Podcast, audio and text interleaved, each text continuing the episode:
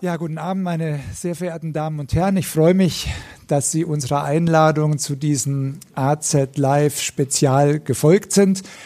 Mein Name ist Peter Müller. Ich bin ähm, seit ungefähr einem Monat gemeinsam mit Andrea Künfbeck Chefredakteur der Augsburger Allgemein. Und ähm, ich freue mich, dass ich zwei Kolleginnen und Kollegen heute auf der Bühne begrüßen darf. Ähm, Margit Hufnagel und Rudi Weiß. Beide sind ähm, Experten für Israel, Experten für Nahost, ähm, Mitglied unserer, beide Mitglied unserer erweiterten Chefredaktion. Margit Hufnagel ist auch noch stellvertretende Politikchefin und Rudi Weiß ist ähm, Chef von Dienst bei der Augsburger Allgemein.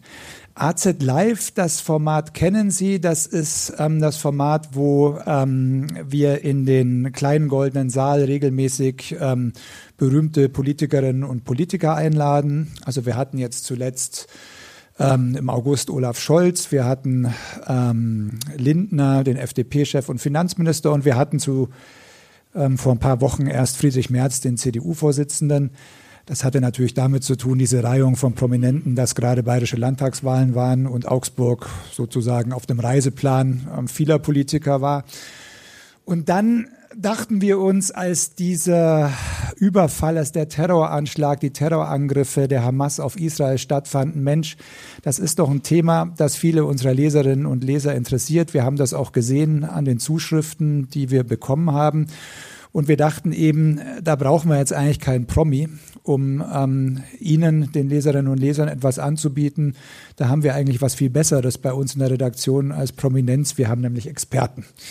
Und deswegen bin ich besonders froh, dass ähm, Frau Hufnagel und Herr Weiß sich heute Abend die Zeit nehmen und mit mir jetzt eingangs erstmal ein wenig über diesen Konflikt sprechen, über das, was da aktuell los ist, aber auch, und das ist das Ziel des heutigen Abends, ein bisschen ähm, mit mir gemeinsam gucken wollen, wo dieser Konflikt herkommt, wie kompliziert der ist, wie die Verästelungen in die Vergangenheit reichen und da, ähm, meine sehr verehrten Damen und Herren, kommen natürlich auch Sie ins Spiel. Ähm, wir haben schon einige Fragen von Ihnen bekommen per E-Mail, ähm, Zuschriften, was Sie interessiert. Das habe ich ein bisschen mit aufgenommen in den Fragenkatalog, den ich erarbeitet habe.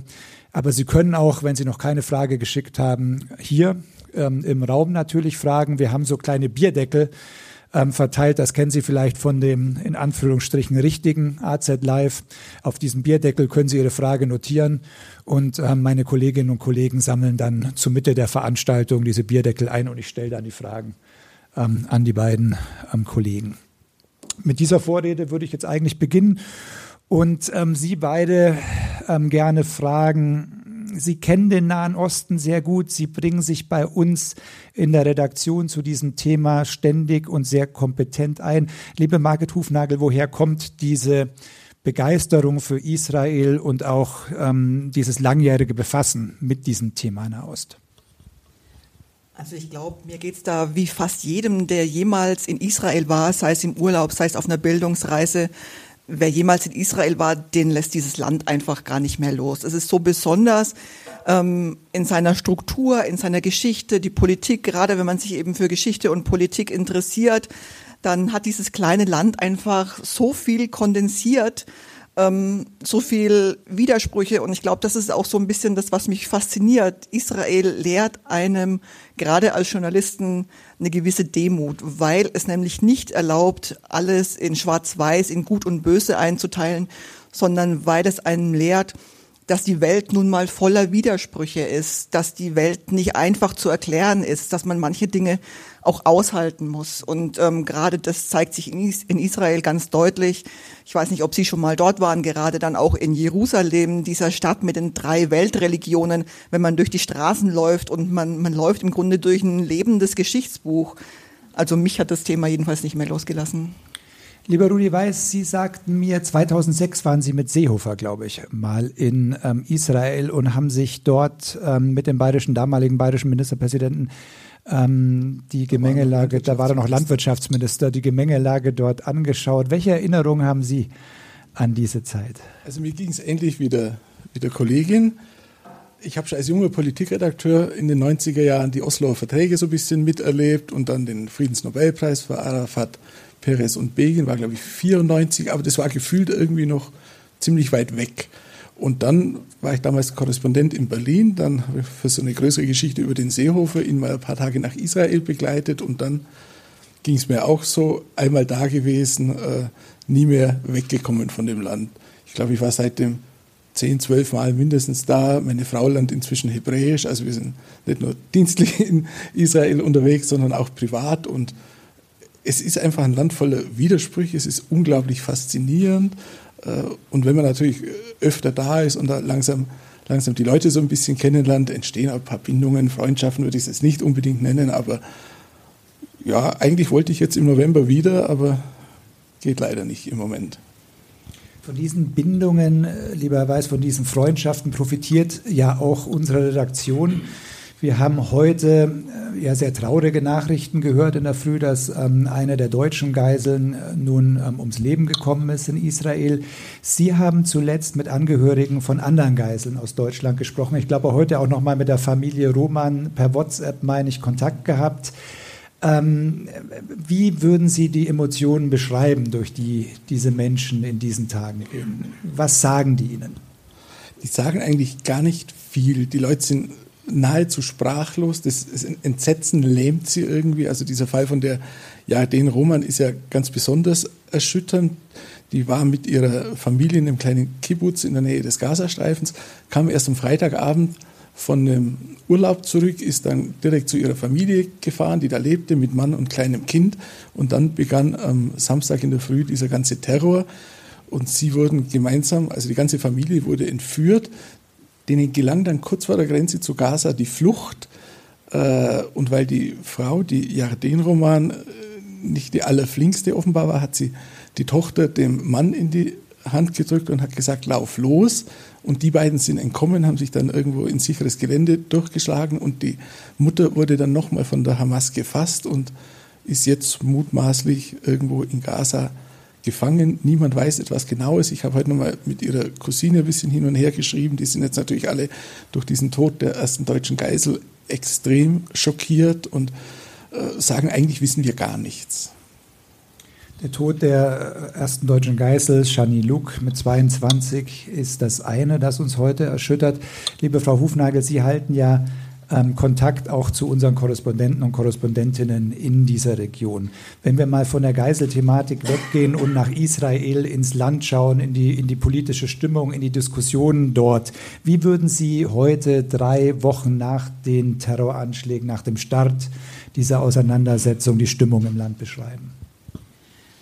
Ich glaube, das kann man gar nicht in einfachen Worten irgendwie zusammenfassen. Also auch da zeigt sich die ganze Widersprüchlichkeit, mit der die Israelis ja seit Jahrzehnten leben. Ich habe heute eben mit unserer Korrespondentin nochmal telefoniert. Mareike Enghusen berichtet von uns aus Tel Aviv. Sie lebt da mit ihrer Familie, hat auch ein kleines Kind. Und es sind jetzt drei Wochen vergangen ähm, seit, diesem, seit diesem Anschlag und es stellt sich natürlich im Alltag schon wieder sowas wie Normalität ein. Also sie hat gesagt, ihr, ihr Yoga-Studio hat jetzt wieder offen. Man versucht ja auch sein Leben irgendwie weiterzuleben. Ähm, aber so ganz gelingt es natürlich irgendwie doch nicht. Wenn man durch die Straßen läuft, dann sind da Bilder aufgebaut äh, von den Geiseln, weil natürlich die Angehörigen um jeden Preis verhindern wollen, dass diese Geiseln in Vergessenheit geraten, dass, dass sie quasi den militärischen Preis zahlen müssen, dass sie als Opfer ähm, vielleicht sogar herangezogen werden. Ähm, es ist Leben in den Cafés, aber es ist eben auch immer wieder dieser Widerspruch. Ständig ähm, heulen die Sirenen und man muss sich auf den Boden legen, man muss sich in Sicherheit bringen. Ähm, man hat Angst, bringe ich jetzt das Kind in die, in die Kita oder lasse ich es lieber zu Hause?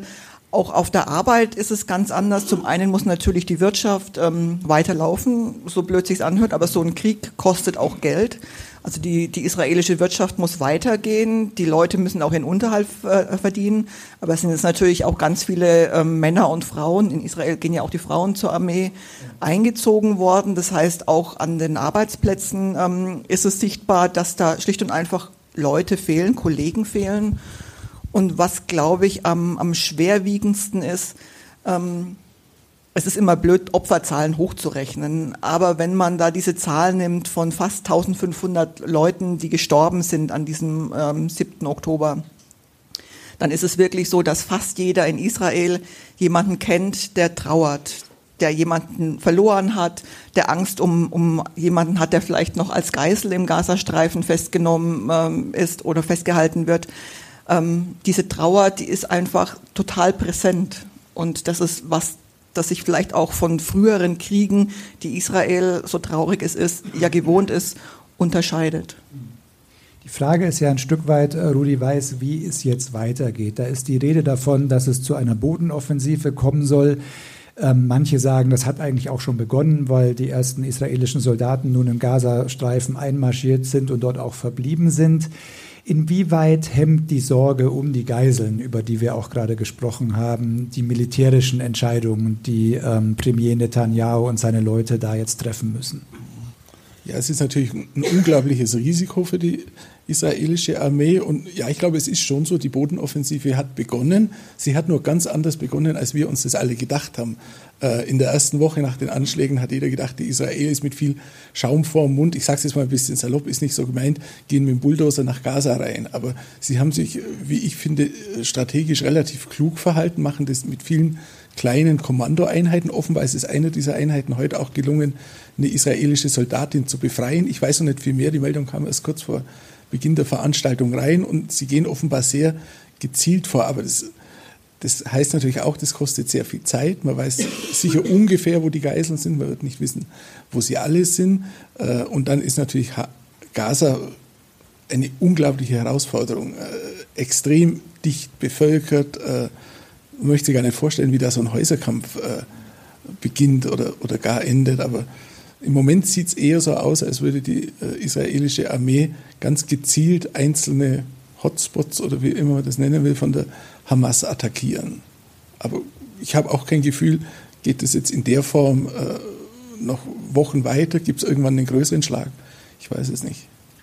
Liebe Frau Hufnagel, inwieweit kämpft denn Premier Netanyahu auch um sein politisches Überleben in diesen Wochen?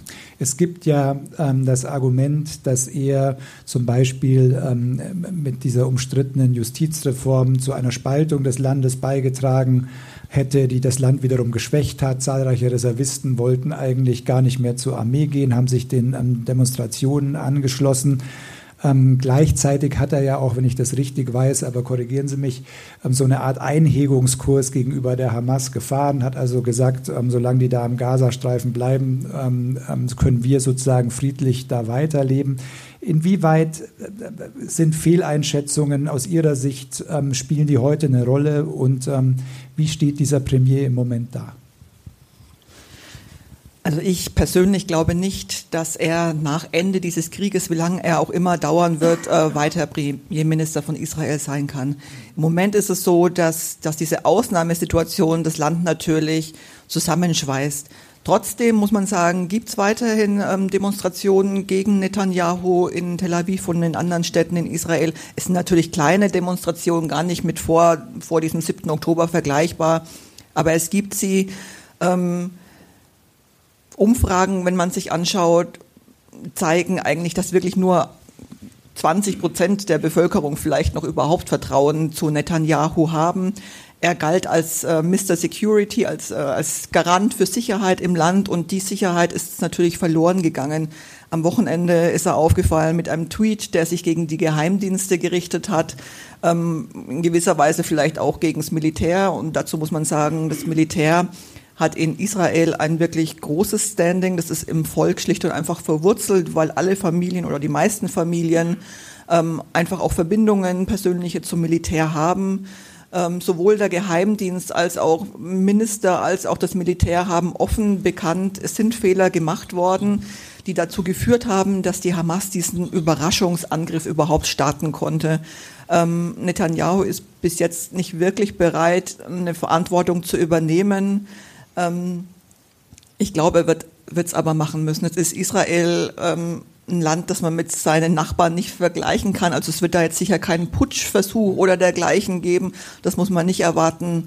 Ähm, insofern hat Netanyahu zumindest noch eine gewisse Bewährungsfrist, in der er sich vielleicht auch beweisen kann, in der sich vielleicht auch die Dinge noch ändern können. Aber nach allem, was man zum, zum jetzigen Zeitpunkt zumindest weiß, ähm, ist seine Zeit als, als Premierminister ab, abgelaufen. Und das ist für ihn tatsächlich was Bemerkenswertes. Bis jetzt konnte er sich noch aus den meisten Situationen herausretten. Er trägt in Israel so den, den Beinamen der Magier. Aber ich fürchte, damit ist es vorbei. Lieber Herr Weiß, ähm, Frau Hufnagel hat es angesprochen, ähm, die Geheimdienste haben diese, diese Attacke, diesen Terrorangriff nicht wirklich kommen sehen. Und auch Israels Armee, die ja, wenn man so will, ihresgleichen sucht in dieser Region, schien zumindest für 24 Stunden durchaus äh, nicht in der Lage gewesen zu sein, da adäquat und vor allem schnell zu antworten. Woran liegt das aus Ihrer Sicht? Ich glaube, es liegt vor allem daran, dass man sich irgendwie in diesem Konflikt mit der Hamas einzurichten geglaubt hat. Die Hamas hat regelmäßig ihre Raketen auf den Süden Israels äh, gefeuert. Der Iron Dome hat sie fast alle abgefangen. Es ist nie ein größerer Schaden entstanden. Und offenbar hat es zu einer gewissen Nachlässigkeit geführt. Und es kam jetzt noch was anderes dazu. Da weiß man bis heute nicht, ist es vielleicht sogar eine Strategie, dass es so die letzten zwei, drei Monate verstärkt Auseinandersetzungen in der Westbank gegeben hat, viele äh, palästinensische Angriffe, teilweise dann Gegenangriffe von Siedlern. Und so hat die israelische Armee sogar noch Teile von ihren Einheiten äh, vom Gazastreifen wegverlegt in die Westbank, sodass sie da in dem wunden, verwundbaren Moment einfach äh, nicht stark genug war. Und das hat dann seine Zeit gedauert, um die Bataillone wieder, wieder runterzuschicken, um die äh, Reservisten zu mobilisieren, weil man muss wirklich sagen, den ersten halben Tag mindestens, den Samstag, hatte die Hamas äh, die Region unter Kontrolle. Und wenn man sich das, wie Sie gerade sagen, hatte die Region unter Kontrolle, wenn man, sich das, wenn man sich das vor Augen führt, was da an Vorbereitung dahinter steckte, natürlich auch, welche Waffen da gehortet wurden, welche, welche, welche Anzahl von Raketen ähm, sozusagen zurecht, man sich zurechtlegen musste. Wie kann das sein, dass man davon gar nichts mitbekommen hat. Das ist ja eine Vorbereitung, die nicht nur monatelang möglicherweise gedauert hat, sondern, sondern vielleicht sogar ein, zwei Jahre. Das ist die große Frage, die man wahrscheinlich erst in der gründlichen Aufarbeitung nach diesem Krieg äh, wird beantworten können. Ich war letztes Jahr im Januar war ich in Israel. Ein Bekannter von mir ist der Sprecher des Militärs und da hatten wir uns auch so ein bisschen über die Situation unterhalten und er hat dann so sinngemäß gesagt, ja, die Hamas, die macht uns keine größeren Sorgen. Die hat vielleicht 10.000 Raketen, aber die Hisbollah hat 150.000 im Libanon. Und da konnte man auch schon ein bisschen raushören, dass die israelische Regierung, die Dienste und das Militär die Hisbollah für die deutlich größere Gefahr halten, wahrscheinlich immer noch halten als die Hamas. Liebe Frau Hufnagel, lassen Sie uns kurz mal ein bisschen auf den Gazastreifen zum jetzigen Zeitpunkt gucken. Wir haben uns über Israel unterhalten, wir haben ähm, das Schicksal der Geiseln ähm, beleuchtet. Im Gazastreifen leben ja auf kleinstem Raum zwei Millionen, glaube ich, Menschen. Ähm, das ist ein Gebiet, Sie können es bestimmt einschätzen, wie groß das ist oder wie klein das ist, womit man das vergleichen kann in dem sich jetzt in gewisser Weise dadurch, dass Grenzübergänge gesperrt sind und nur der zu Ägypten ab und zu mal kurz aufgemacht wird, damit ein Lastwagen passieren kann. Also ein enges Gebiet, in dem sich jetzt, das kann man glaube ich schon so sagen, eine humanitäre Katastrophe eigentlich schon abspielt, nicht mehr nur andeutet. Was hören Sie über die Lage im Gaza? Ähm, wir hören, dass es, ähm, dass es Krankenhäuser gibt, wo jetzt ohne Betäubung irgendwie operiert werden muss. Wie lange kann diese Art von Belagerungszustand ähm, weitergehen? Wie schätzen Sie das ein? Also wir haben immer mal wieder Kontakt zu Hilfsorganisationen, die vor Ort tätig sind und die die Lage wirklich in drastischen äh, Worten schildern. Ähm, die, die humanitäre Lage ist extrem schwierig. Es ist ja komplett abgeriegelt zur israelischen Seite. Sie haben es gerade gesagt, ähm, zur, zur Seite von Ägypten hin ist ein Grenzübergang, der immer mal wieder geöffnet wird. Es kommen da auch LKWs durch, aber natürlich viel zu wenige, um die Not irgendwie zu lindern. Israel versucht es auch nur ganz ähm, dosiert zuzulassen. Man kann es in gewisser Weise auch verstehen, weil natürlich immer die Gefahr besteht, wenn da beispielsweise ähm, Benzin geliefert wird, dass das einfach von der Hamas genutzt wird dass da Grenzübergänge missbraucht werden, die vielleicht humanitär, die, die moralisch äh, gut gemeint sind, dann für die schlechte Sache missbraucht werden. Ähm, wie lange das der Gazastreifen bzw. die Menschen dort aushalten, das ist extrem schwer zu sagen. Es ist immer wieder die Rede davon, dass auch die Hamas sich ja wirklich akribisch auf diesen Einsatz oder diesen Anschlag vorbereitet hat, dass sie auch in ihren Tunneln Lebensmittel und ähm, Benzin gehortet hat. Ob sie das an die Menschen weitergibt oder ob sie das nur für ihre Kämpfer benutzt, das ist natürlich die andere Frage. Es wird wahrscheinlich schon so sein, dass dass die Menschen immer so gerade an der Schwelle des Nötigsten weiterleben müssen. Sie werden jetzt wahrscheinlich nicht verhungern, sage ich mal, aber ähm, wirklich gut wird es ihnen auch nicht gehen. Das war ja auch in den vergangenen Jahren schon immer wieder so. So viele Millionen und man muss ja eigentlich schon sagen Milliarden ähm, in diesen Gazastreifen geflossen sind von überall aus der Welt, von der EU, von Deutschland. Die Menschen selber haben nur in den seltensten Fällen wirklich davon profitieren können. Ähm, es ist ja immer so in Deutschland auch so ein bisschen die Diskussion, darf, darf einem das Volk in Gaza leid tun oder relativiert man damit das Leid der Israelis? Das meinte ich am Anfang auch so ein bisschen damit, dass ein Israel einfach lehrt, dass es Graubereiche gibt, dass es nicht nur dieses Schwarz und Weiß gibt. Natürlich tut mir das leid, wenn ich sehe, wie die Menschen da leiden, wie die jetzt auch bombardiert werden. Hamas versteckt sich ja auch gezielt in zivilen Einrichtungen. Ihre Kommandozentrale ist unterm Krankenhaus. Also perfider kann man ja eigentlich nicht handeln dem eigenen Volk gegenüber. Ja, es ist leider tragisch. Lieber Rudi Weiß, wie schauen Sie auf die Lage? Vielleicht ganz kurz dazu nach. Ja. Ich finde, ein Aspekt, der wird gelegentlich ähm, vergessen, unterschlagen, was weiß ich. Äh, es ist kein arabisches Brudervolk bereit, Leute aus Gaza aufzunehmen. Weder die Jordanier noch die Ägypter, die könnten natürlich einen großen Teil dieses Drucks nehmen, aber keines dieser Länder äh, hat irgendwie einen gesteigerten Ehrgeiz, sich das Problem sozusagen ins eigene Land zu holen. Es wäre viel geholfen gewesen, wenn die Ägypter die Grenze zum Sinai geöffnet hätten. Ist aber nicht passiert. Da wollte ich gerade anknüpfen, weil auch unsere Leserinnen und Leser das interessiert hat in einigen Einsendungen. Aber kurz noch den Appell hier nochmal an Sie, wenn Sie Fragen haben an unsere beiden Expertinnen, dann notieren Sie das gerne auf diesen Bierdeckeln und ähm, Tanja und Heike laufen dann ähm, hier vorbei und sammeln die ein und geben uns die hoch. Nee, der Leser, der uns geschrieben hatte, der hat nämlich ähm, genau da angeknüpft. Der hat gesagt, ähm, in Gaza sind doch Millionen an europäischen und deutschen Entwicklungshilfegeldern ähm, geflossen. Haben wir überhaupt als Geldgeber, sei es jetzt von der Europäischen Union oder von der deutschen Bundesregierung, haben wir irgendeinen Überblick, wohin dieses Geld ähm, gegangen ist? Oder muss man wirklich davon ausgehen, dass wir, ich überspitze das jetzt mal mit deutschem Entwicklungshilfegeld, die Tunnels der Hamas finanziert haben, wo jetzt die Geiseln Inseln sitzen?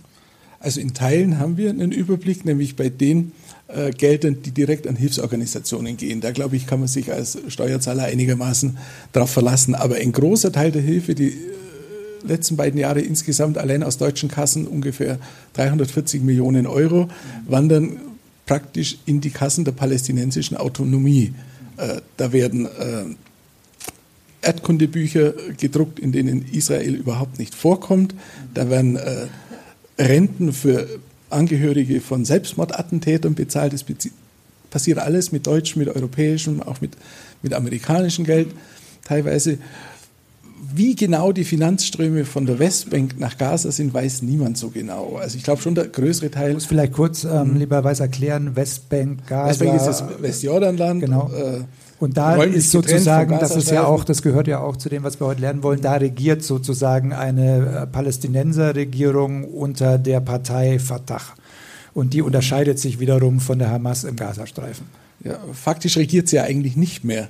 Äh, die Hamas hat äh, starken Zulauf im Westjordanland. Es liegt auch daran, dass die Fatah, also letztlich die Partei von Arafat, nicht mehr in der Lage ist, äh, das Land zu managen, zu organisieren, zu verwalten. Mahmoud Abbas, der Palästinenserführer, ist 87 Jahre alt. Der ist vor, ich glaube, 15 Jahren, vor vier Jahren gewählt worden und ist immer noch im Amt. Äh, hat vor allem das Interesse, die Pfründe seines korrupten Regimes zu erhalten und ist deswegen auch für die Israelis kein Ansprechpartner mehr.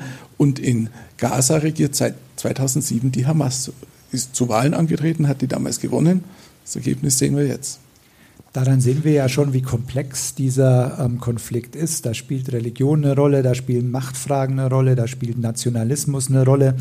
Vielleicht, und das ist ja auch ein bisschen Sinn dieses Abends, gucken wir mal ein bisschen, Frau Hufnagel, in diese Vergangenheit. Jedenfalls, ich meine, 2000 Jahre werden wir jetzt nicht zurückgehen können, aber vielleicht können wir ja so 70, 80 Jahre zurückgehen zur Gründung des Staates Israels. Da gab es einen UN-Teilungsplan und natürlich ähm, spielte eine entscheidende Rolle, dass viele ähm, Juden äh, nach dem Holocaust in Deutschland und Europa Zuflucht suchten im, in dem damals, glaube ich, britischen ähm, Mandatsgebiet. Vielleicht können Sie uns ein bisschen, naja, ähm, 70 Jahre Geschichte in drei Minuten, aber so ein bisschen einen Überblick geben, äh, wie es zu dieser Staatsgründung Israels damals kam und wie die Palästinenser, die dort ja lebten, ähm, reagierten.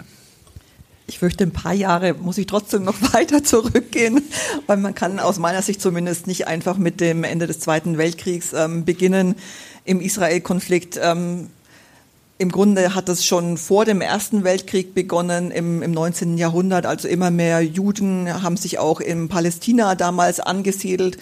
Ähm, es galt schon immer als das, das heilige Land ähm, aus, aus, aus der Bibel. Die Israeliten waren damals, äh, also ganz am Anfang dort angesiedelt wurden, dann vertrieben von den Römern. Aber Israel oder Palästina galt immer als so das, das Land, ähm, wo dieses Volk eben beheimatet ist. Und ähm, die Verfolgung der Juden in Europa hat ja auch nicht erst mit den Nazis angefangen, sondern schon weit früher. Immer wieder gab es Auswanderungswellen. Und ähm, nach, dem, nach dem Ende des Ersten Weltkriegs äh, fiel Palästina dann eben an die Briten. Die Briten haben den, ähm, den Juden versprochen, dort eine Heimstätte für sie zu, zu gründen.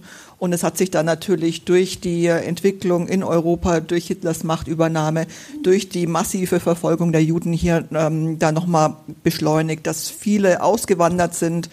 Ähm, nach nach dem, dem Ende des Zweiten Weltkriegs gab es dann eben den Beschluss, dieses Land aufzuteilen, einen jüdischen Staat zu errichten. Man dachte erst, was man ja heute ähm, auch vielleicht teilweise noch hört, man könne die Palästinenser und die jüdische Bevölkerung in einem Land zusammenleben lassen. Das hat sich aber von Anfang an ähm, als nicht realistisch äh, herausgestellt. Man hat dann versucht, eben auf diese Zwei-Staaten-Lösung, die ja heute noch im Gespräch ist, zu setzen. Ähm, 1948 ist dann Israel gegründet worden, für, für Israel der Tag der Unabhängigkeit, für die Palästinenser der Tag der Katastrophe, die Nakba. Also man sieht, es war einfach im Grunde vom ersten Tag an ein, ein großer Clash, ein, ein, großes, ein großer Kampf um dieses Land, der sich leider bis heute ähm, nicht hat befriedigen lassen. Es gab ja diverse Versuche, Frieden zu schaffen. Es gab immer mal wieder auch wirklich große Hoffnung, dass es gelingen könnte. Am Ende muss man sagen, es gab auf beiden Seiten Extremisten, die es geschafft haben, das zu verhindern. Und eines davon ist leider die Hamas. Ähm, wir haben jetzt einige Leserfragen, genau ehrlich gesagt, zu diesem historischen Thema. Insofern, Frau Hufnagel, Herr Weiß, ich gebe die jetzt einfach mal weiter, vielleicht jetzt in Abwechslung, Herr Weiß. Äh, warum lehnten die Palästinenser, fragt ein Leser, eine Leserin, 1947 die UN-Resolution für eine Aufteilung in einen israelischen und in einen israelischen, einen arabischen ähm, Staat ab? Welche Vorstellung von einer Aufteilung hatten die, hatten die Araber zu dieser Zeit? Und damit verwandt äh, das, was Frau Hufnagel zuletzt auch angesprochen hat. Warum ist seit 1947 keine Lösung der Zwei-Völker-Problematik möglich? Sehen Sie Wege dahin? Also im Grunde genommen begannen die Auseinandersetzungen schon zu Beginn der 30er Jahre, also nicht erst äh, nach dem Ende des äh, Zweiten Weltkrieges, weil in den 30er Jahren viele europäische Juden schon ins gelobte, für sie gelobte Land ausgewandert sind aus Angst vor den Nazis. Die haben sich dort niedergelassen mit äh, dem Segen und der Duldung der britischen äh, Mandatsregierung. Aber schon damals mussten die Juden sich bewaffnen, weil die Araber das nicht toleriert haben. Dann wurden jüdische Siedlungen angegriffen. Also es hat eine lange, eine lange Vorgeschichte. Und wenn Sie fragen, äh, warum es nicht zu der damals nicht zu einer Zwei-Staaten-Lösung kam. Ja, der alte palästinensische Schlachtruf ist From the river to the sea, Palestine has to be free. Das heißt, vom, vom Jordan bis zum Mittelmeer kann es nur einen Staat geben. Und das ist aus der Sicht der Palästinenser ein arabischer Staat. Dazwischen liegt aber leider auch Israel. Ein Leser ähm, stellt eine Frage, die sich in der Tat äh, auch mir stellt. Wir haben jetzt ja mehrfach besprochen, wenn wir auf den Gazastreifen gucken, wie abgeriegelt das Land ist, dass, ähm, Sie haben das beide erwähnt, ähm, Ägypten nur ganz selten den Grenzübergang im Moment aufmacht und auch gar nicht so wirklich bereit ist, ähm, die Palästinenser aufzunehmen. Ein Leser möchte wissen, ist denn das Meer keine Fluchtmöglichkeit für die Palästinenser? Also ist das auch abgeriegelt von Küste, der Marine? Die Küste ist wie, auch muss man sich das abgeriegelt. vorstellen? Ja. Die Küste ist auch abgeriegelt. Also man kommt dann mhm. da wirklich nicht raus. Nein. Da kommt noch eine Frage, die hebe ich mir gleich auf. Ein paar Fragen habe ich hier noch, die so ein bisschen auch in ähm, das Narrativ ähm, reinpassen, das wir uns hier erarbeitet haben. Also wenn ich jetzt nicht gleich genau das frage, was Sie aufgeschrieben haben, es kommt noch und wenn es nicht kommt, dann erinnern Sie mich nachher dran.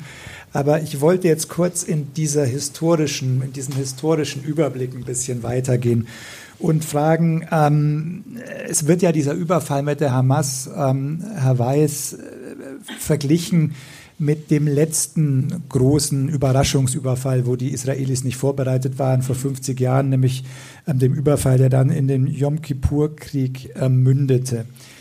Wiederholt sich heute dieses Trauma der Verwundbarkeit? Inwieweit spielt das, was da vor 50 Jahren los war, heute eine Rolle? Das Trauma wiederholt sich schon deshalb, weil der Angriff der Hamas einen Tag nach dem 50. Jahrestag des Yom Kippur-Krieges begonnen hat. Yom Kippur, einer der höchsten Feiertage, Tage für die Juden. 1973 war eine ähnliche Situation äh, wie heute. Israel hat gedacht, man habe die Lage einigermaßen im Griff. Die haben gedacht, die Araber seien militärisch gar nicht in der Lage anzugreifen und haben die Situation sehr unterschätzt. Und dann gab es einen sehr überraschenden Angriff an Yom Kippur, an diesem Feiertag. Ich glaube auch, dass die Hamas deswegen am Schabbat angegriffen hat, weil das wieder ein hoher jüdischer Feiertag war, der 7. Oktober. Und dann haben die Syrer und die Ägypter gemeinsam an Yom Kippur angegriffen. Und im Gegensatz zu fast allen anderen Kriegen, die Israel bisher geführt hat, war der Yom Kippur-Krieg nicht nach fünf, sechs Wochen vorbei, sondern der hat mehrere Monate gedauert, weil die israelische Armee äh, großen Rückstand hatte, den sie erstmal wieder aufholen musste. Also in die Defensive gedrängt und. Überrascht, äh, überrumpelt, mhm. äh, unterschätzt. Also da gibt es Analogien.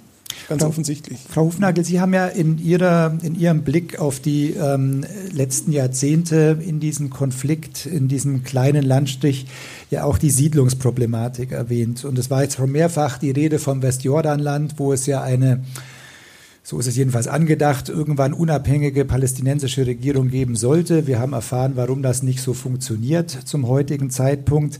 Trotzdem ist dieses Westjordanland ja in den letzten Monaten auch erst wieder immer wieder deswegen in die Nachrichten gekommen und auch bei uns in der Zeitung ähm, hat es stattgefunden, weil es zu Übergriffen kam zwischen israelischen Siedlern und den Palästinensern, die dort wohnen.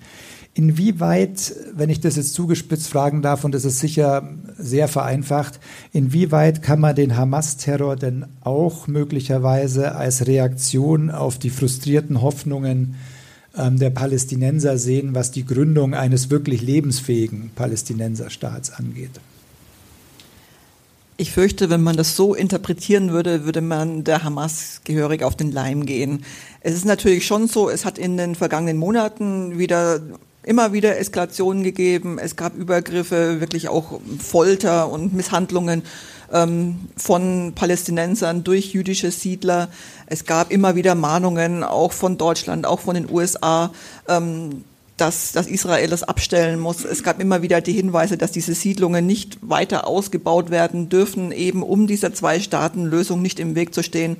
Und trotzdem nehme ich das der Hamas schlicht und einfach nicht ab, dass sie sich das so als, als Widerstandskämpfer, ähm, als Befreiungsorganisation stilisiert, weil ähm, für sie die Menschen aus meiner Sicht einfach nur ein Spielball sind. Ich würde sogar so weit gehen, dass, ähm, dass die Hamas die Gefahr gesehen hat, dass vielleicht der Weg zum Frieden doch irgendwie geebnet werden könnte.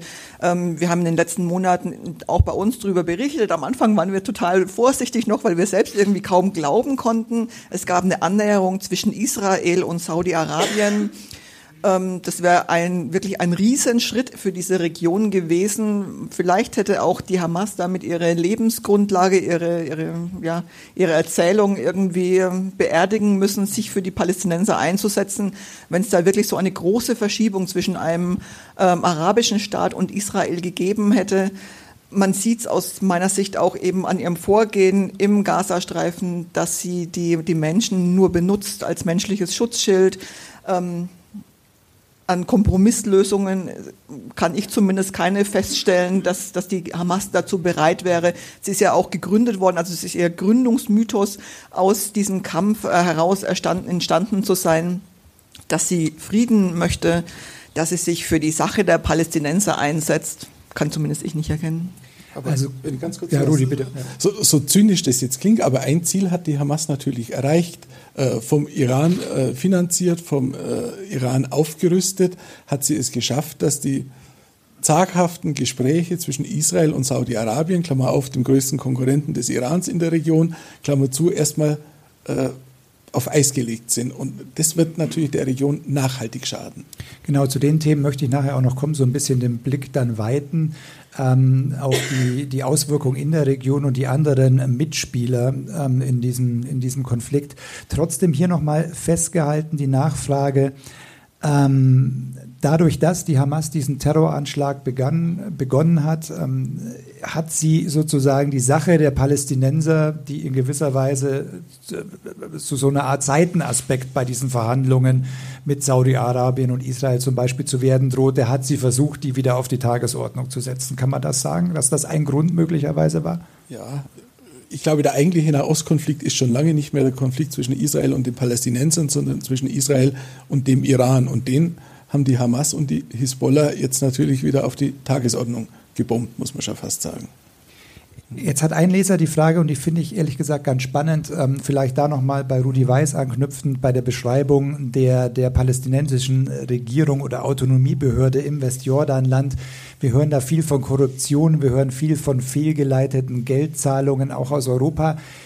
Gibt es denn Ihrer Kenntnis nach irgendeinen Lichtblick dort? Im Sinne von, gibt es junge Politiker, ähm, die sich engagieren wollen, dieses dann doch recht düstere Bild, das die Palästinenser ja auch selber irgendwie zur Kenntnis nehmen müssen, zu, zu ändern. Ist da irgendjemand, auf den Sie gucken oder sind die alle schon äh, ausgewandert und, also, und äh, lassen diesen Landstrich einfach ähm, so, wie er jetzt ist? Also ich war ja auch viel in den Palästinensergebieten unterwegs und äh, mir fällt niemand ein, der auch nur im, im entferntesten Sinne sowas wie eine Prokura bekommen könnte, um für alle Palästinenser zu sprechen. Das beginnt schon damit, dass einfach das Verhältnis zwischen Hamas und Fatah am Boden ist. Das hat auch damit zu tun, dass die alten korrupten Fatah-Funktionäre sicher auch keinen anderen nach oben kommen lassen. Ich habe gelegentlich so, bei so kleinen Begegnungen, ich war mal bei einem Bezirksbürgermeister in Ostjerusalem der hat einen ganz anderen Zugang zu dem Thema. Der sagt, lasst uns doch einfach einigermaßen friedlich nebeneinander leben. Ich fahre lieber in ein israelisches Krankenhaus, da werde ich besser behandelt als in dem palästinensischen. Solche Stimmen gibt es auch, aber die sind eher zwei, drei Hierarchiestufen weiter unten. Und man hat nicht das Gefühl, dass sich in diesem Apparat auf absehbare Zeit irgendwas verändert. Im Gegenteil, also bis zu dem Angriff habe ich eher die Sorge gehabt, dass die Hamas auch noch äh, das Fatah-Geschäft im Westjordanland übernimmt, wenn der Abbas mal stirbt, weil da ist ja auch kein Nachfolger in Sicht. Ja, Aber genau das ist natürlich auch das Problem von Israel, weil ähm, dieser Krieg, der jetzt geführt wird, der muss irgendwann enden. Also es wird irgendwann einen Tag danach geben. Und ähm, über diese militärische Schlacht hinaus muss man sich natürlich auch einen politischen Schlachtplan überlegen. Ähm, die Hamas soll ausgeschaltet werden, aber was wird dann aus dem Gazastreifen? Kann das wirklich die Autonomiebehörde auch mit übernehmen? Herr Weiß hat es gerade schon gesagt, die genießt selbst unter den Palästinensern einen wirklich miserablen Ruf. Ähm, also es ist nicht nur ein Problem von den Palästinensern selbst, sondern es ist auch wirklich ein großes Problem von Israel, dass da niemand ist, mit dem man Gespräche führen kann, der wirklich auch Prokura hat. Naja, zumal ja ähm, nicht ohne Grund wahrscheinlich der amerikanische Präsident Joe Biden, der sich ja in den ersten Tagen sehr, sehr fest an Israels Seite gestellt hat, dann doch sich bemüßigt fühlte, ich glaube, von einer Woche zu sagen, also eine Besetzung des Gazastreifens, eine längerfristige, ähm, sei keinesfalls das, was er und die USA sich als, als, als Nahziel ähm, dieses Konflikts vorstellen kann. Lieber Rudi Weiß, wie kann das weitergehen äh, mit dem Gazastreifen? Also ich glaube auch nicht, dass Israel eine dauerhafte Besetzung des Gazastreifens möchte. Äh, Israel hat 2005 die letzten jüdischen Siedler aus dem Gazastreifen abgezogen, in der Hoffnung, Land für Frieden zu bekommen. Das war damals ein Deal mit der palästinensischen Autonomie, hat das Gegenteil bekommen, permanenten Beschuss. ich glaube, wenn es irgendwann zu einem Ende des Krieges kommt, wird man über andere Lösungen äh, reden müssen. Zum Beispiel über so eine Art UNO-Protektorat oder irgendwas unter internationaler Verwaltung. Die Palästinenser werden auf absehbare Zeit nicht in der Lage sein, ihre Geschicke selber zu organisieren. Die Israelis können und wollen das nicht. Und dann bleibt eigentlich nur eine UNO-Lösung. Sie haben beide jetzt ja mehrfach schon und bei den Zuschauerfragen kam es auch, ähm, sowohl im Internet wie auch jetzt auf dem Bierdeckel, das Stichwort Zwei-Staaten-Lösung erwähnt. Ähm, wenn Sie beide uns mal ein bisschen, es kam schon hier und da durch, vielleicht eine Einschätzung geben, ist das noch der Friedensplan für die Zukunft? Ist diese Zwei-Staaten-Lösung seit dem 7. Oktober, seit den Angriffen ähm, gestorben? Ähm, wie, wie ist Ihre Expertenansicht dazu? Also, also, ich glaube, die Zwei-Staaten-Lösung war vorher politisch schon tot, auch wenn man in Europa diese Monstranz und speziell in Deutschland immer sehr weit vor sich hergetragen hat. Das liegt einfach äh, zum Teil an den Zuständen, die wir mhm. gerade eben beschrieben haben. Mit wem sollte Israel denn verhandeln über eine Zwei-Staaten-Lösung? Als erste, die erste Voraussetzung für eine Zwei-Staaten-Lösung ist, dass die Palästinenser das uneingeschränkte Existenzrecht Israels anerkennen. Da sehe ich eigentlich niemanden im Moment auf palästinensischer Seite. Und dann kommt alles andere noch dazu. Ein Land ohne funktionierende Wirtschaft, ohne eigene Währung, ohne funktionierende Institutionen. Wie soll sowas äh, ein souveräner Staat werden? Ich glaube da nicht so recht dran. Ich habe gelegentlich so ein bisschen äh, das bosnische Modell mhm. im Kopf. Nach dem Balkankrieg, die Bosnier sind ein, Bosnien-Herzegowina ist ein souveränes Land, hat aber noch einen quasi UNO-Kontrolleur über den nationalen Institutionen sitzen, seit 30 Jahren inzwischen, der versucht einfach diese ganzen Spannungen einigermaßen äh, im Griff zu halten. Sowas könnte ich mir eher vorstellen, aber ich glaube nicht, dass wir die nächsten 20 Jahre ein souveränes Palästina haben. Frau Hufnagel, ein Leser will genau dazu wissen, ähm, wie nahe denn Arafat möglicherweise dran war an einer Zwei-Staaten-Lösung zum Zeitpunkt, als der Friedensnobelpreis an israelische Politiker und an Arafat gegangen ist. Sah das mit anderen Worten schon mal besser aus als jetzt, ähm, so wie es Herr Weiß beschrieben hat? Also besser als jetzt auf jeden Fall. Es ist immer schwer zu sagen, wie realistisch das tatsächlich war. Es gab ähm, auf beiden Seiten Kräfte, sowohl bei den Israelis als auch bei den Palästinensern, die versucht haben, das Ganze zu verhindern und es natürlich auch geschafft haben, das, ähm, das zu verhindern. Ähm, man hat sich auf Grundzüge geeinigt, das stimmt. Das war damals auch ein sehr, sehr großer Schritt, weil vorher war man nie so weit. Aber man hat es natürlich nie geschafft, auch Detailfragen ähm, zu klären. Und leider ist in so einem ähm, Konflikt das Detail enorm wichtig. Also da gibt es Sachen wie, äh, wem gehört Jerusalem, ähm, bis hin zu anderen Verästelungen, wo man denkt, da kann man vielleicht später mal drüber reden. Aber das hat sich damals leider schon gezeigt, solche, solche Details sind einfach unglaublich wichtig und können nicht auf später äh, verschoben werden. Insofern war das damals natürlich schon ein sehr großer Schritt. Der Frieden schien nahe. Aber vielleicht hat man sich auch ein bisschen was vorgemacht, ähm, dass man eben nur das große Ganze in den Blick genommen hat und vergessen hat oder bewusst äh, weggelassen hat, auf die Kleinigkeiten zu achten. Vielleicht ja. noch ganz kurz dazu. Ja, die Osloer Verträge, so, so, gut und wichtig sie waren, sie haben natürlich die drei entscheidenden Fragen ausgeklammert. Status Jerusalem, wie Frau Fragel sagte, Status der Siedlungen und genauer Grenzverlauf. Das blieb alles in den Osloer Verträgen offen. Und es gab noch eine Chance, wie ich fand, 2007, 2008, der damalige israelische Premier Ehud Olmert hat den Palästinensern damals nochmals Gespräche angeboten und der hatte so ein so ein Tauschgeschäft vorgeschlagen. Wir behalten die Siedlungen und ihr kriegt dafür einen Teil israelischen Landes plus Ostjerusalem als Hauptstadt. Ausrufezeichen. Das haben die Palästinenser nicht mitgemacht. Ein Leser möchte gerne wissen, das passt ganz gut dazu, ähm, wie denn sozusagen die Siedlungspolitik ähm, der Israelis in diese Gleichung reinpasst. Also wir haben jetzt viel dazu gehört und das sicher auch zu Recht beleuchtet, warum von Seiten der Palästinenser eine, eine friedliche Lösung dieses Konflikts ähm, schwierig war und ist. Was ist der Anteil der Siedlungspolitik der Israelis, Frau Hufnagel, an dieser Situation, dieser Verfahren? Ich finde es wirklich eine der, der schwierigsten Fragen überhaupt. Ähm, die, die Menschen, die dort leben, haben oft ihr Land rechtmäßig gekauft. Ähm, es hat irgendwie aus meiner europäischen Sicht irgendwie auch immer so was Komisches, wenn man den Leuten verbieten will, dort zu leben. Andererseits ist einfach Israel kein Land wie jedes andere. Man, man hat da strengere Grenzen, man hat irgendwie ähm, einen anderen Blick einfach aus der Historie raus. Also zum Frieden beigetragen hat die Siedlungspolitik sicher nicht. Es besteht ja auch immer so dieser Verdacht, die israelischen Siedler, die ja auch bisweilen, ich würde nie sagen alle, aber bisweilen eher rechts sind und ähm, ja mit den Arabern dann eben nicht so gut können, dass die versuchen, das Land für sich zu vereinnahmen. Aber ich finde die Frage wirklich extrem schwierig zu beantworten und aus meiner Sicht gibt es da irgendwie gar kein so richtiges Schwarz und Weiß. Ich weiß, es wird in den internationalen politischen Diskussionen immer als eine der Grundvoraussetzungen genannt, ob das dann besser funktioniert, Herr Weiß hat es gerade schon gesagt, auch aus dem Gazastreifen wurden alle jüdischen Siedler ähm, herausgeholt. Also da ist wirklich keine einzige jüdische Siedlung mehr vorhanden. Zum Frieden beigetragen hat es dann am Ende doch nicht. Ja.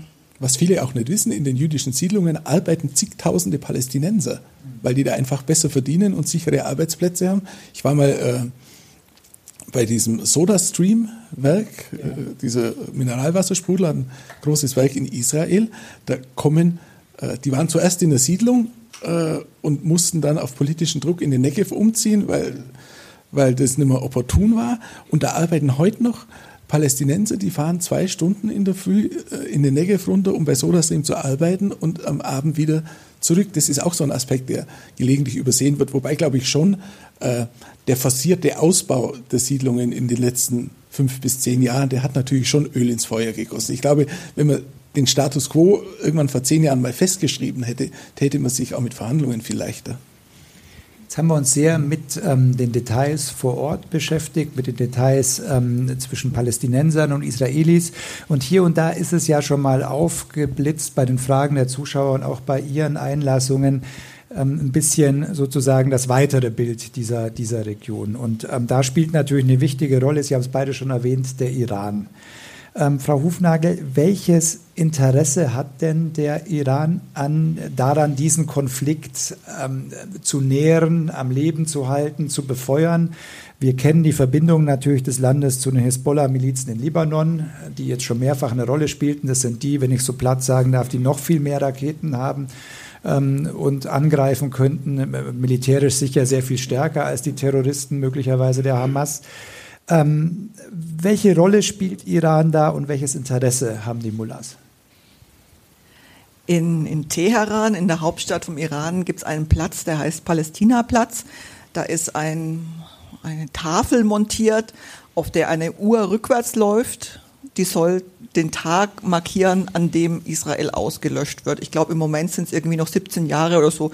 Ich weiß ehrlich gesagt auch gar nicht, wie sie auf diese Zahl oder sowas ja. kommen. Die, die steht da aber auf dem Platz an der Tafel, die läuft, läuft rückwärts und dann an diesem Tag in 17 Jahren, in dieser Stunde, ähm, soll Israel ausgelöscht werden. Also es ist jetzt nicht einfach nur eine Feindschaft zwischen zwei Ländern, sondern es ist, ähm, es ist iranische Staatsdoktrin, dass dass Israel als Land vernichtet werden muss, dass es ausgelöscht werden muss, dass es kein Israel mehr geben darf.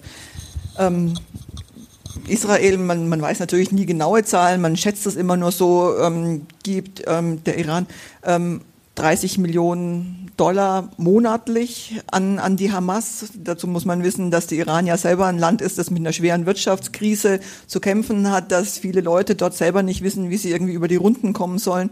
Trotzdem nimmt man so viel Geld in die Hand, um eine Terrororganisation ähm, zu finanzieren. Man sieht also schon, was es dem Iran wert ist, ähm, gegen Israel zu feuern.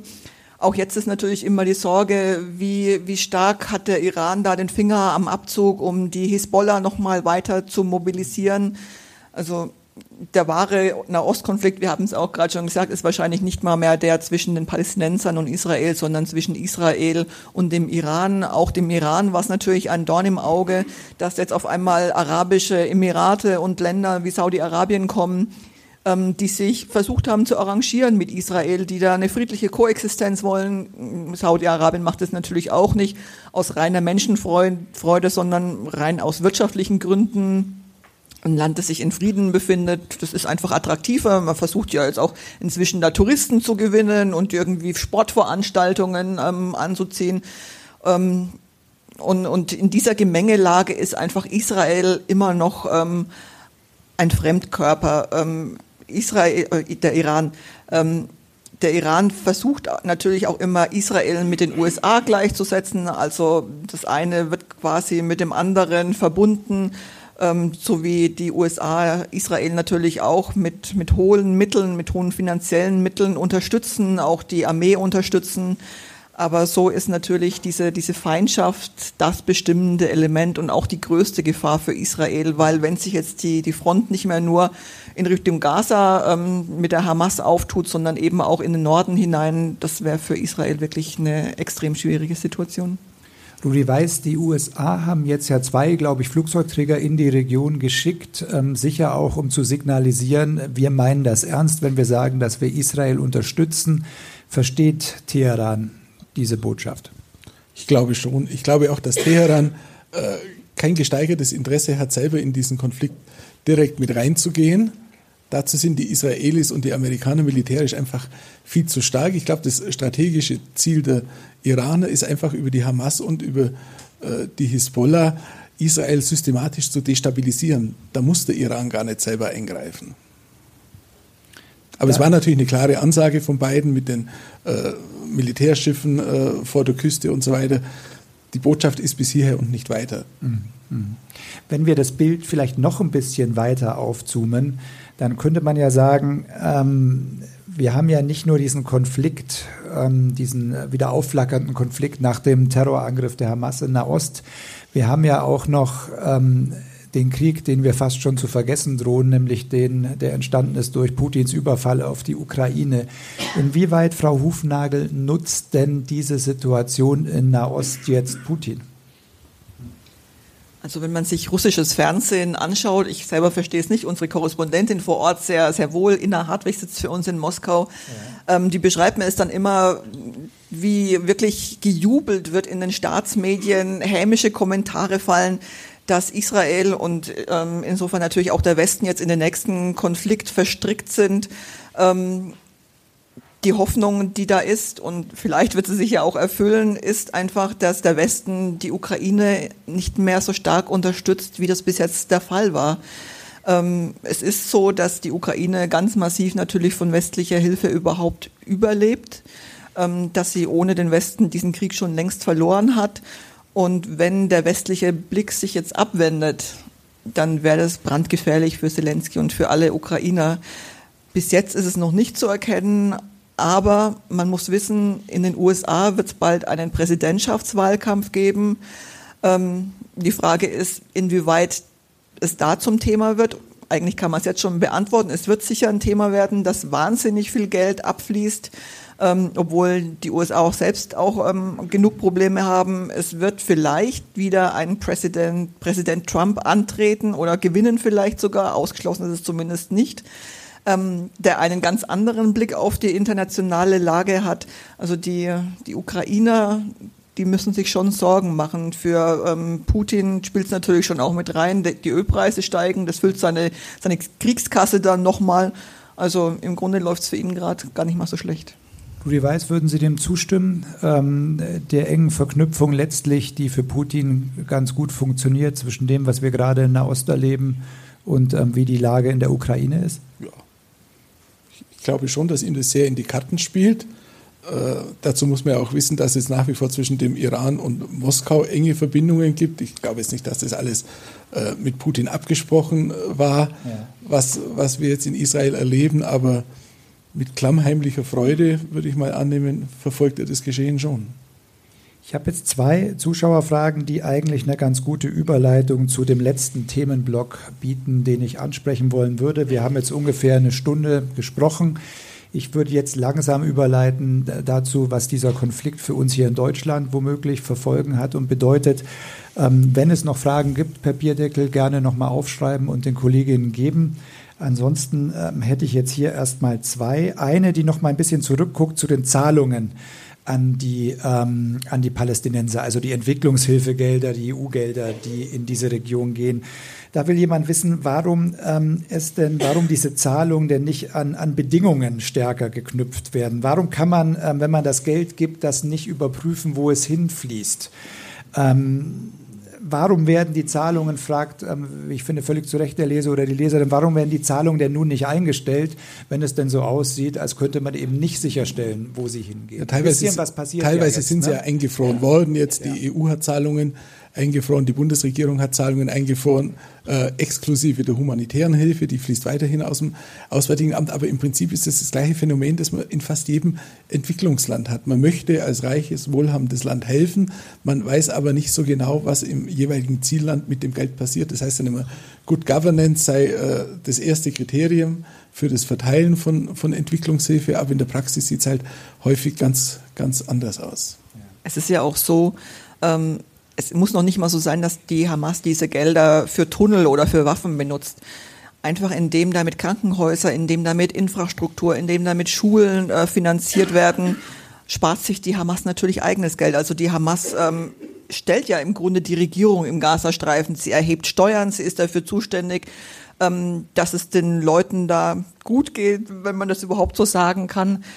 Aber jeder Euro, jeder Dollar, der da von außen fließt, den kann die Hamas natürlich ähm, dafür benutzen, dass, dass sie diese Infrastruktur aufbaut und muss nicht eigene Steuergelder ähm, verwenden. Insofern ist es irgendwie immer was Zweischneidiges. Natürlich, aber wir sehen es ja auch jetzt schon, wir haben, wir haben im Westen schlicht und einfach auch Werte, die wir verteidigen wollen. Wir können das nicht aushalten, diese Bilder zu sehen mit Kindern, die sterben, mit Leuten, von denen wir wissen, die haben jetzt noch nicht mal mehr sauberes Trinkwasser. Was passiert mit denen? Also es ist einfach ein Dilemma. Manche, manche Fragen lassen sich einfach nicht auflösen. Das mag möglicherweise auch für die nächste Frage gelten, wobei die ist kompliziert, aber ich finde, die geht schon zum Kern dessen, was wir, glaube ich, in Deutschland diskutieren müssen, wenn wir diesen Konflikt eben auch ähm, sehen, den der Hamas-Terror auf unseren Straßen ausgelöst hat in der Reaktion. Da will jemand wissen, wie kann berechtigte Kritik am Vorgehen der israelischen Armee vorgebracht werden und wie kann man das abgrenzen gegen Antisemitismus? Ich finde, das ist eine ganz zentrale Frage in, in der deutschen Debatte.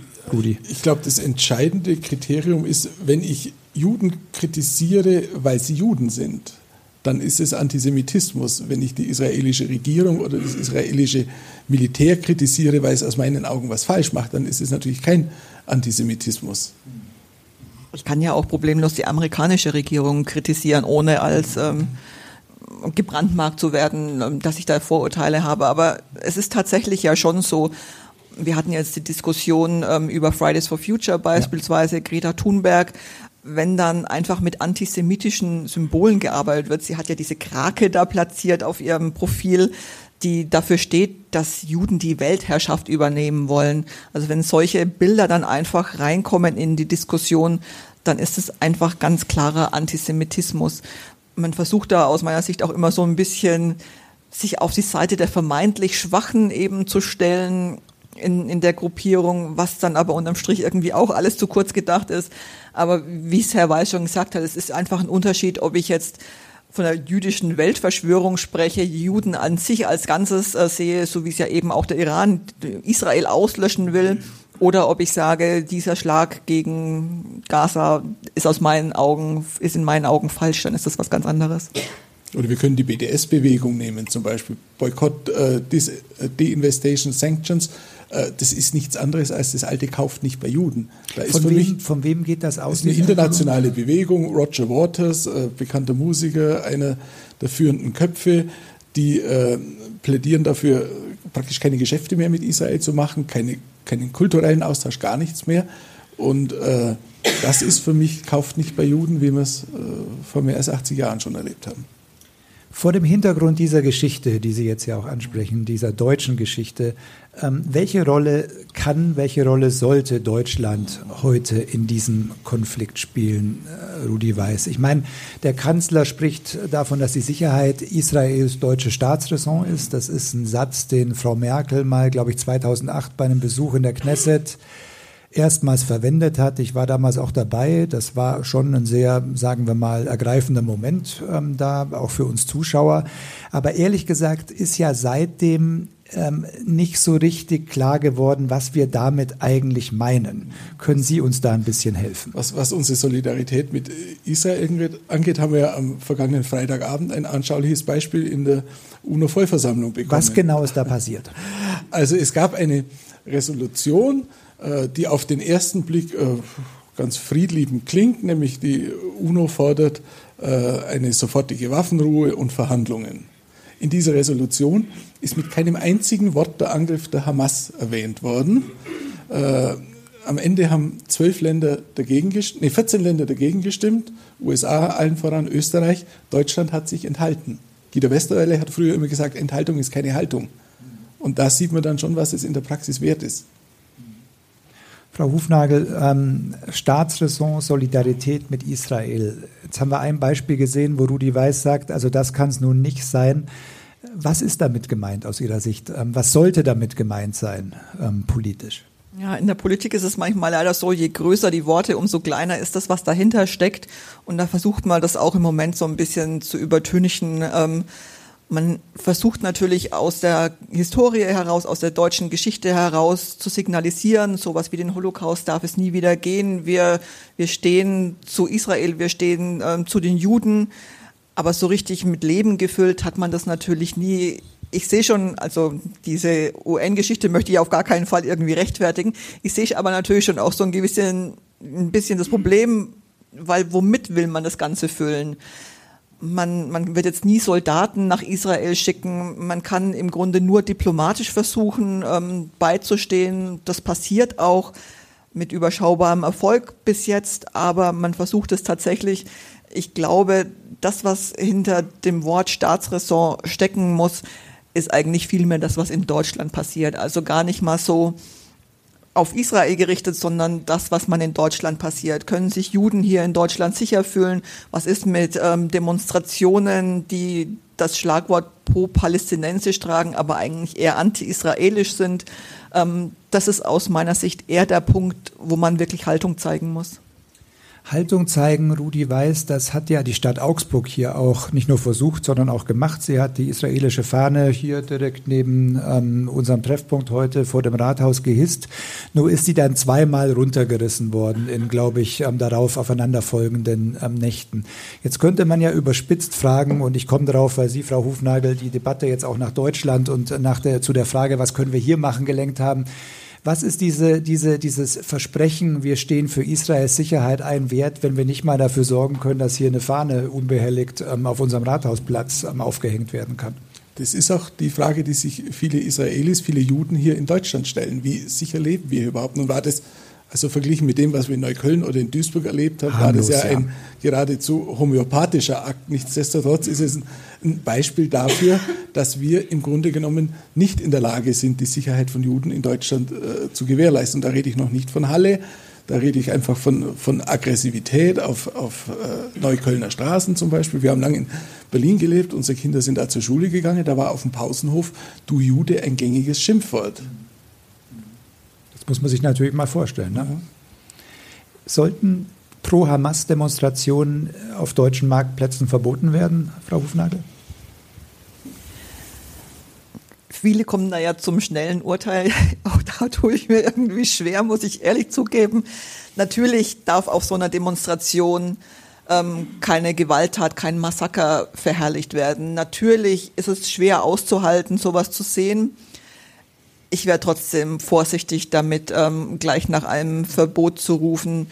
Wie gesagt, es ist jetzt nicht so, ähm, dass man es hinnehmen muss, ähm, wenn Gewalt verherrlicht ist. Das ist einfach ganz klar so geregelt.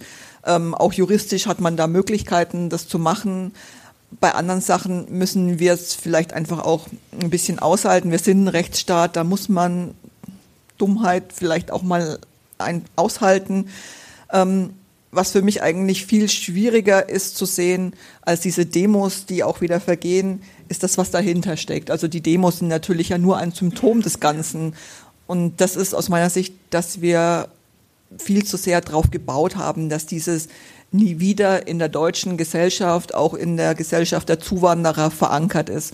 Und das ist es aus meiner Sicht überhaupt nicht. Wir haben jetzt eine Partei ähm, als, als stärkste Oppositionskraft im, im Landtag in München, die ähm, die NS-Zeit als Vogelschiss der Geschichte äh, bezeichnet.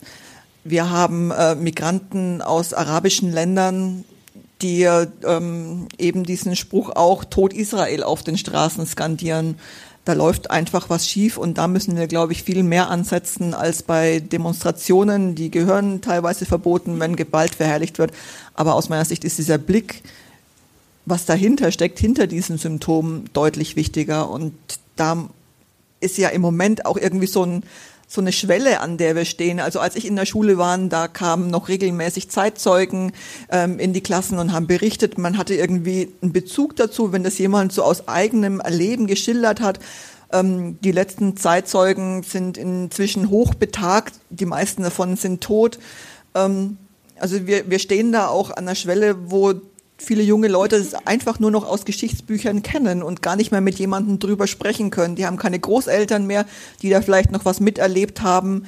Ähm, insofern ist der Staat da, glaube ich, sehr, sehr stark gefordert. Lieber Rudi Weiß, kann es sein, auch das wieder zugespitzt gefragt, dass wir eigentlich als Deutsche durch Schulunterricht, durch Besuche in Gedenkstätten, durch das Gespräch mit Überlebenden unsere Vergangenheit sage ich jetzt mal, ganz gut aufgearbeitet haben, dass wir uns jetzt aber gleichzeitig eine neue Form des Antisemitismus durch Migration ins Land geholt haben?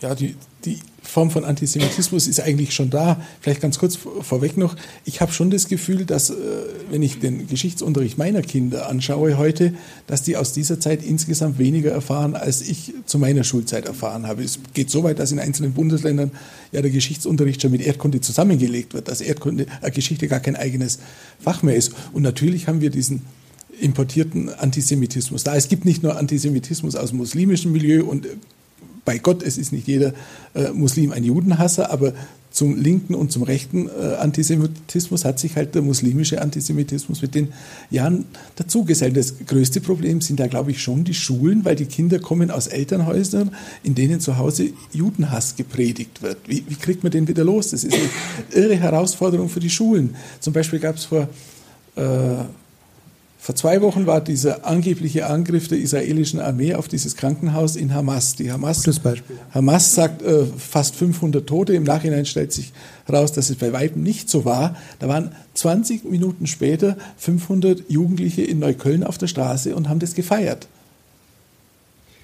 Das ist ein gutes Beispiel, ähm, würde ich sagen, lieber Rudi Weiß, dieser, dieser Angriff, dieser vermeintliche Angriff auf das Krankenhaus mit der vermeintlichen Todeszahl, um vielleicht den Zuschauerinnen und Zuschauern kurz zu erzählen, wie wir in der Redaktion mit solchen Themen umgehen. Wenn so eine, Sie haben ja damals, wenn ich das richtig weiß, vor, vor einer Woche oder vor zehn Tagen auch den Aufmacher geschrieben, ähm, unserer ähm, gedruckten Ausgabe, die bestimmte Dinge ja dann nicht wiederholt hat, was noch am frühen Vormittag als, als Gewissheit erschien. Wie geht man, vielleicht können Sie uns das ein bisschen sagen, wie geht man als Journalist ähm, damit um, wenn man man kann es ja sagen, wenn die New York Times, einer der renommiertesten Zeitungen der Welt, ähm, verbreitet 500 Tote durch israelischen Raketenangriff bei einem, ähm, bei einem ähm, ähm, Krankenhaus im Gazastreifen und die Hamas als Quelle benennt. Was, was machen wir dann idealerweise?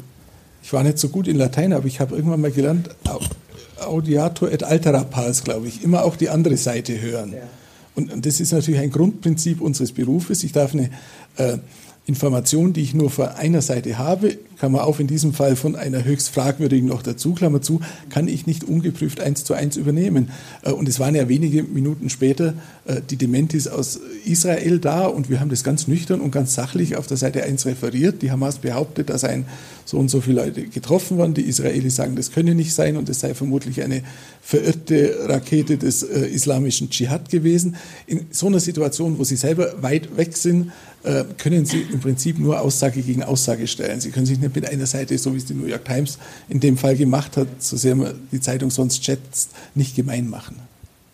Frau Hufnagel, Sie haben ja auch kommentiert und einen Leitartikel bei uns geschrieben, wo es auch genau letztlich um die Frage ging, wie wir mit Bildern aus diesem Konflikt umgehen, welche Auswirkungen diese Bilder, die ja jetzt auch, wenn diese Bodenoffensive weitergeht, diese Bilder werden schlimm sein, die wir aushalten müssen. Ich glaube, so haben Sie es genannt. Wie, wie blicken Sie auf das, ähm, was da im Fernsehen über Social Media, aber natürlich auch über die Printberichterstattung in den nächsten Tagen und Wochen auf uns zukommen wird? Ja, ich glaube, jeder merkt es ja an sich selbst, ähm, dass Bilder einfach viel stärkere Emotionen hervorrufen, als das jeder Text ähm, machen kann. Man reagiert auf Bilder, man sieht diese Menschen, man sieht vielleicht Babys, ähm, die verletzt sind. Wir bringen ja auch bei Weitem nicht alle Fotos, die da kursieren, kursieren ist das falsche Wort, die offiziell verbreitet werden. Ähm, es ist einfach eine wahnsinnig schwierige Abwägungsfrage immer, was man da bringt. Man darf natürlich dieses Leid der Menschen im Gazastreifen auch nicht ausblenden. Man muss sich aber auch bewusst machen, dass diese Bilder natürlich auch als eine Art Propaganda benutzt werden. Also diese Bilder sind nicht einfach so in der Welt, auch wenn sie von Journalisten gemacht werden teilweise.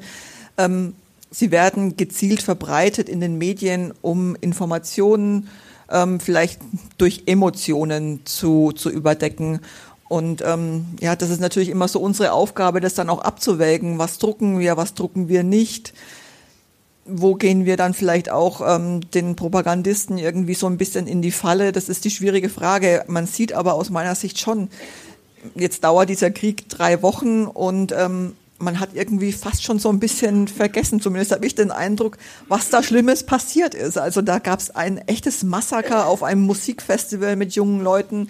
Da gab es wirklich ganz, ganz schlimme Bilder ähm, aus den Kibbutzen, wo wirklich Blutlachen waren. Ich weiß nicht, wer von Ihnen sich diese schlimmen Videos auch teilweise angeschaut hat. Die israelische Armee hat teilweise das auch nochmal verbreitet, um wirklich zu zeigen, wie grausam die Hamas da vorgegangen ist. Also es war jetzt nicht einfach irgendein Kampf zwischen Soldaten und Soldaten, sondern es sind wirklich hunderte, tausend, mehr als tausend ähm, unschuldige Leute gestorben und zwar auf grausamste Art und Weise.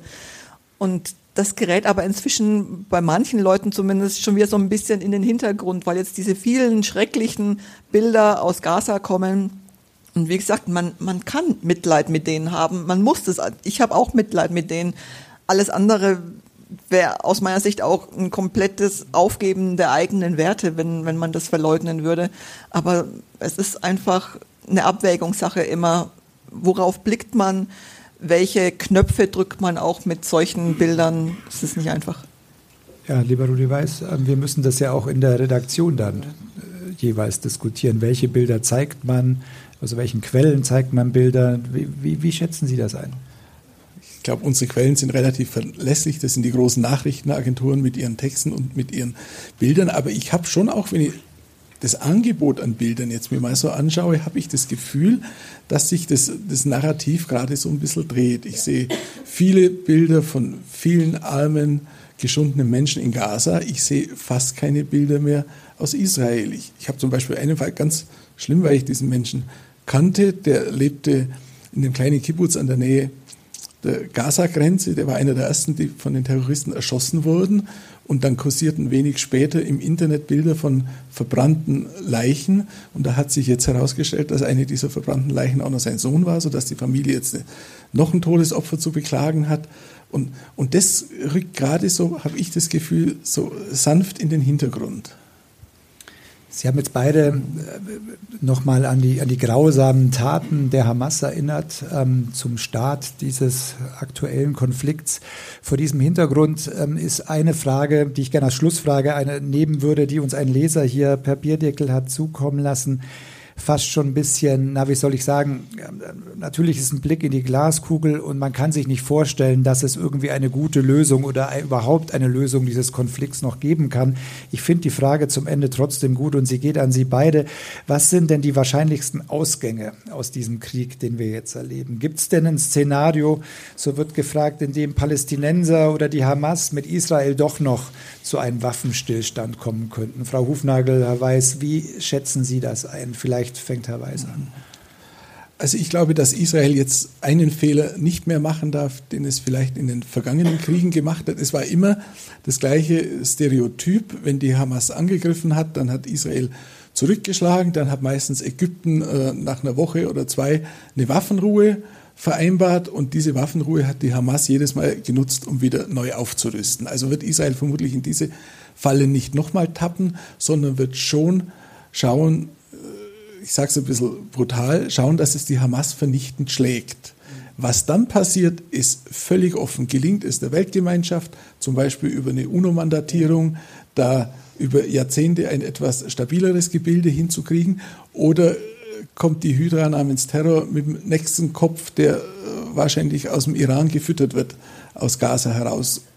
Ich wünsche mir letzteres nicht, aber ich habe auch so ein bisschen meine Zweifel, ob die Weltgemeinschaft, wenn der Krieg dann irgendwann mal vorbei ist, äh, ihr Augenmerk immer noch so aufmerksam auf die Region richtet, weil geostrategisch betrachtet ist Asien äh, für die Amerikaner viel interessanter, äh, mit Taiwan nicht unwesentlich problematischer. Und so war es eigentlich bisher nach jedem Krieg, Israel hat acht Kriege geführt seit 1948, dass sie relativ schnell wieder vom Radar verschwunden sind. Schnell vom Radar verschwunden. Glauben Sie das auch, Frau Hufnagel? Ich befürchte es zumindest, ja. Äh, man merkt es ja auch jetzt schon. Und äh, wir haben mehrfach heute Abend schon über diese Zwei-Staaten-Lösung gesprochen das ist ja auch irgendwie so ein Strohhalm, an dem man sich klammert, weil man ehrlicherweise überhaupt gar keine andere Idee hat, wie es weitergehen könnte im Nahen Osten.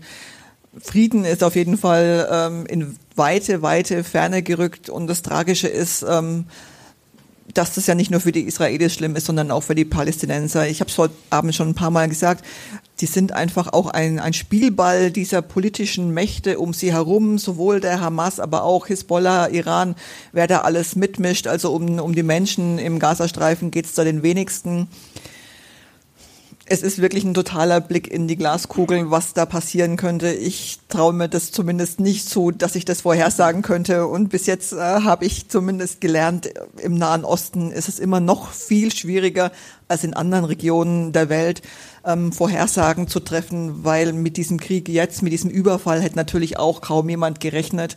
Ähm, wer, wer kann die Hamas ersetzen? Wer spricht für die Palästinenser? Das sind so viele offene Fragen.